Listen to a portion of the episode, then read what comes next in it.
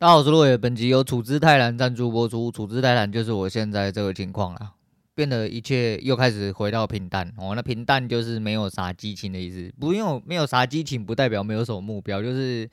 想让自己处在一个就是心电图比较平稳的一个状态下啊，不管往哪里去哦，都做好该做的事情。诶，交易这几天又开始不顺遂，昨天又落赛哦，昨天大概又把获利回吐了一点点。但其实就很平静，因为该损的就损哦啊，没有做好就是没有做好，就改正哦，修正就好。昨天晚上就觉得应该是确定有一点问题啊，所以赶快呃去询问一下高人哦，编造一下对策，诶、了解一下是不是逻辑真的有问题哦，逻辑他妈真的有问题哦，完完全全的有问题啦，我觉得。诶、反正交叉应用啦，我交叉应用的状况就是想要捏出一点自己的东西。不过，呃，反正不管要捏什么东西，一开始大部分都是模仿啦，尽量先模仿到位为止。所以我们先朝模仿到位这个地方好好去做，这样子啊。交易是一条很长的路啦，啊，不知道能不能撑下去哦。就是现在这个位置其实也放得蛮松的，就是 反正我就等三月要出国啦。不管三月可不可以出国，我们三月、四月的时候可能就要有一个决胜负的时间，因为我个人的认知是这样，就是学习还是要学习哦，学习还是要学习。如果真不行，我会换另外一个方法啦。那换完方法之后，我们再看看说到底应该要怎么样去做取舍哦，还是说以慢打长，就跟我讲一样啊。呃，你如果踏踏实实、勤勤恳恳工作，如果可以回到十年前呐，哦，如果回到十年前刚出社会，嗯，十年前哦，没有这么短哦，呃，十几年前、二十年前哦，差不多，在二十差不多了，我差不多二十年前，呃，就是如果从那个时候开始，就算哦，你只是摸摸鼻子哦，就是工作，把你该花的东西花一花，然后不要婚，不要生小孩，把钱存下来就干股票就好，你什么事都不要做。啊，今天你也已经退休了，我讲真的是这样，才就大概十几二十年的时间，那当然更不要说你搭上船哈，疯狗流啦，还是说你直接硬干期货干到饱之类的，反正你当疯狗就是一样啦，你干疯狗不是神就是死哦，不是上去就是下去啊，好的，每一样事情都是这样，诶、见仁见智，好，见仁见智，看你光看你要过怎么样的生活啦。但呃，舒服的小日子那是一定要过哦。就作为一个呃无业交易仔哦，希望还是一样可以维持这个身份，一直这样下去啊。诶、所谓的无业交易仔，其实也不是真的无业，我们不能说是一个宽松富裕的交易仔啊。希望是这个样子啦，小日子过得舒舒服服就好啦。那有个一两千万哦，你被动有个一两百万，我觉得应该对于一般人来说，你不要有太大的奇怪的野心哦，太奇怪的操作。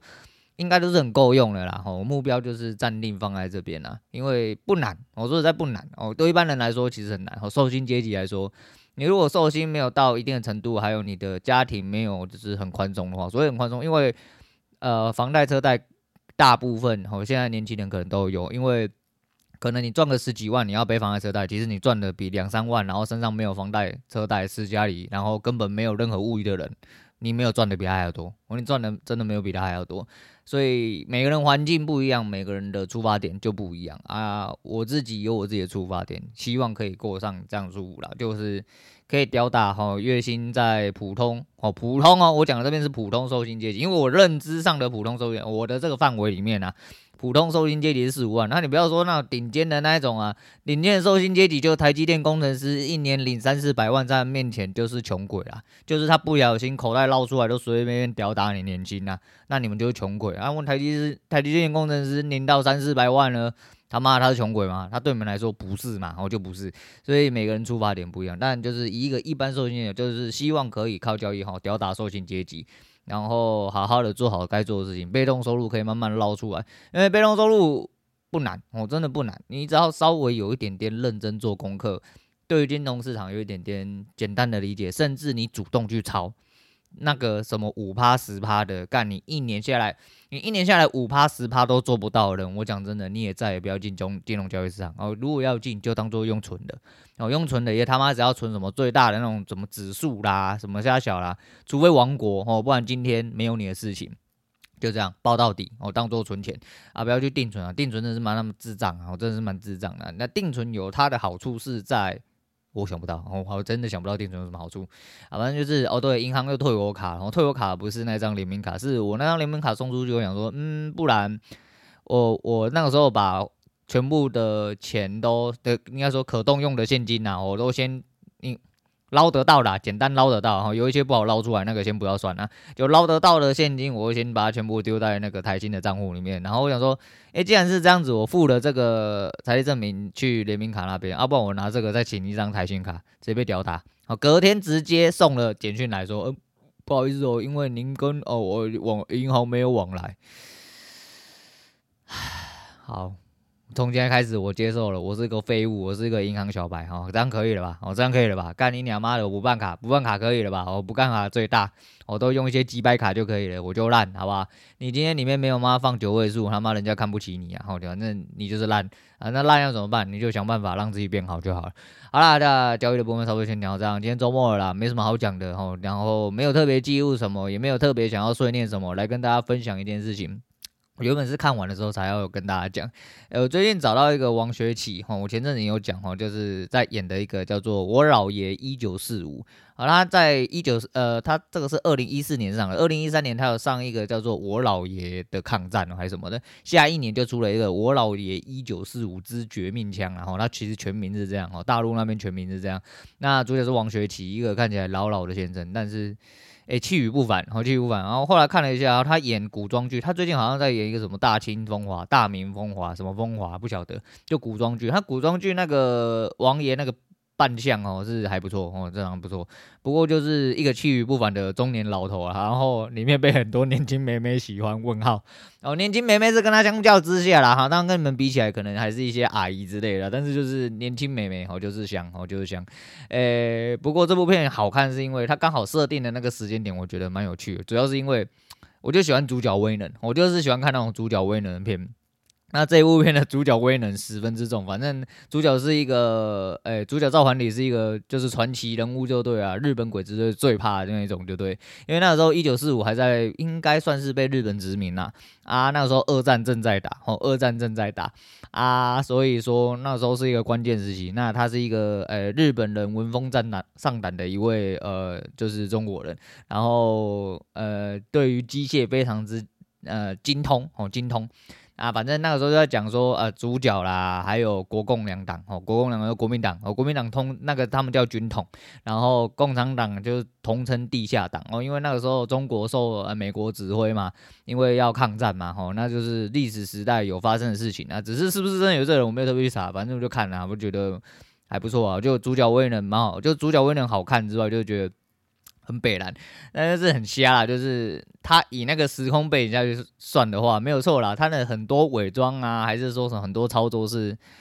那个年代的确可以这样做啊。你现在看会觉得很多很智障啊，不过就看戏嘛，吼，就主角有主角威能我就看，吼，就是这样子啊。他的那个装扮有一个装扮很好笑，是他那个时候是抗日嘛，所以说他穿西装还是穿。诶、那算马，那不算马褂，那算长大衣还是什么？就里面穿西装，外面穿一个长袍这样子，然后戴着绅士帽。吼，那个年代的，呃，好像有钱一点的人都长这个样子啊。那时候穿的西西装的人不多啦，不过。他就在胡子上面粘了一圈胡子，然后戴着墨镜。我想说，干这个是参照那个 Breaking Bad 嘛，吼，就是海森堡，你知道吗？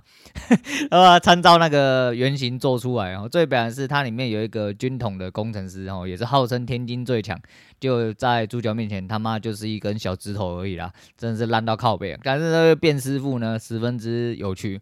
一直看，一开始初看的时候就发现，哎，干你娘妈这个人好眼熟哦。是不是台湾人？我发现哦，不是啊，他不是台湾人，是他长得很像一个台湾人。他怎么他妈干你娘超像瓜吉再老一点点，然后脸肥一点点。因为那时候在爬这篇文的一些资料的时候，看到下面有人回说：“哎，这瓜吉怎么我去中国演戏？” 干，顿时他妈笑出来，就很好笑。很多东西形象都很像哦，就里面的那部戏，每一个人都看得很眼熟。再就是女主角好几个嘛，其中一个叫刘依兰的是陈演的人，应该叫陈子涵吧？哦，应该没有记错。我一直觉得这个女的好眼熟哦，是不是在哪看过？不是，这个声音我也一定听过，因为哎，大陆的戏有一个尿点，就是他们很容易用配音的哦，尤其是因为有很多台湾人去拍嘛，啊，台湾人去拍的时候，他就会用配音的比较快啦，他会帮你配一个大陆音之类的啊，有时候大陆人也用配音的方式下去配，不过这女的大部分不是配音，然后她这个声音我觉得非常眼熟，脸也非常眼熟，可是因为她那个年代设定是设定在抗日时期，就一九四五年代哦。那个鸡巴卷毛，我真的是看不下去。然后那个整个装扮超级无敌诡异。然后不是重点，重点就是我一直觉得这个女的非常眼熟。后来呢，查了一下，哦，不是，是那个神话。不知道你各位有没有看过胡歌演的神话？就是反正胡歌是一个现代人，然后穿越到秦朝去，后来就发生了很多事情，就发现他是那个年代的人。哎，大概是这样。总而言之，哎，秦朝那个时候有一位吕后啦，吼，非常漂亮哦，那就是演那个吕后的那一位女角色啦。啊，因为神话那。呃，好几年前我看神话的时候，神话那时候出也出了一阵子。我那时候看神话的时候是我哥推荐神话，我觉得蛮好看的，主要是因为胡歌香，然后胡有胡歌就看啊看爆啊。他的对手戏有两位女主角，最主要是这位吕后当初是喜欢他的啊，然后所以我对这个吕后非常印象深刻。然后也因为他的声音，我觉得声线很特别。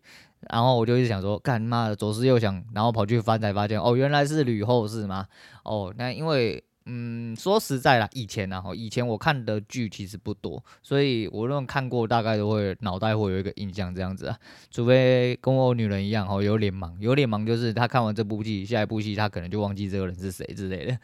蛮好笑，然后就蛮好笑。反正这部片我觉得蛮好看，原本想要看完，它大概只有四十集而已，蛮短的啊，就。看到了快二十集了哦，真的不错看。昨天下午原本想说，哎、要来打一下 LOL，好久没玩了哦，要把我的成就呃精英成就维持一下哦。啊，要维持要怎么办？你就是要打了，反正闲着也是闲着啦，脑袋一直在那边转一些呃交易自己上面逻辑不通的东西，不如就拿去。屁颠屁颠的问人呐，啊，啊，问出个答案总比你在那边左思右想思考不出来好啦。那不就是不是说你伸手去要答案，而是你思考出来没有结果，需要人家去帮你疏通一下。那疏通完之后呢，呃、你还就是再去做后续的思考。不要你一直都没有通，但是你一直在那边思考，那就狗屁不通哦。那只能这样。如果你当然思考得通的话，你就无师自通了，可能会变演变出另外一套你自己的打法。不过。呃，这些年以来看起来是没有这么一回事啊，所以呃鼻子摸一摸，赶快去请教别人，大概是这样子啊。原本想说看完再来跟大家推荐，不过真的觉得蛮好看。昨天一下午就一集看一集，他那个断点真的妈干你娘吼！诶，骗子就是要这样，你要断在对的地方，就是让人家觉得说干你娘妈，好想看下一集。然后就是他妈的，你已经裤子脱下来了，已经在洞口了，他就是不给你进去啊，就是要有这种感觉，然后他就会让你一直想要看下去啊，所以忍不住哈，在这边推荐给大家啊。那我姥爷的老不是。老人的老是姥姥的姥，一个女在一个老。我姥爷一九四五，王学启的。哦，那个如果你有空的话，可以去找一下拿来看，哎，还不错看呐，还不错看呐。当然，你如果说什么有很重的什么，哎，你是大人，你大家都是中国人这样，还是说我一定是台湾人这样啊？国共两党都不看，唉，不要这么累了，哦，不要这么累了，就看个戏而已，哦，不要这么累。好了，今天先聊到这，我是洛伟，我们下次见啊，周末愉快。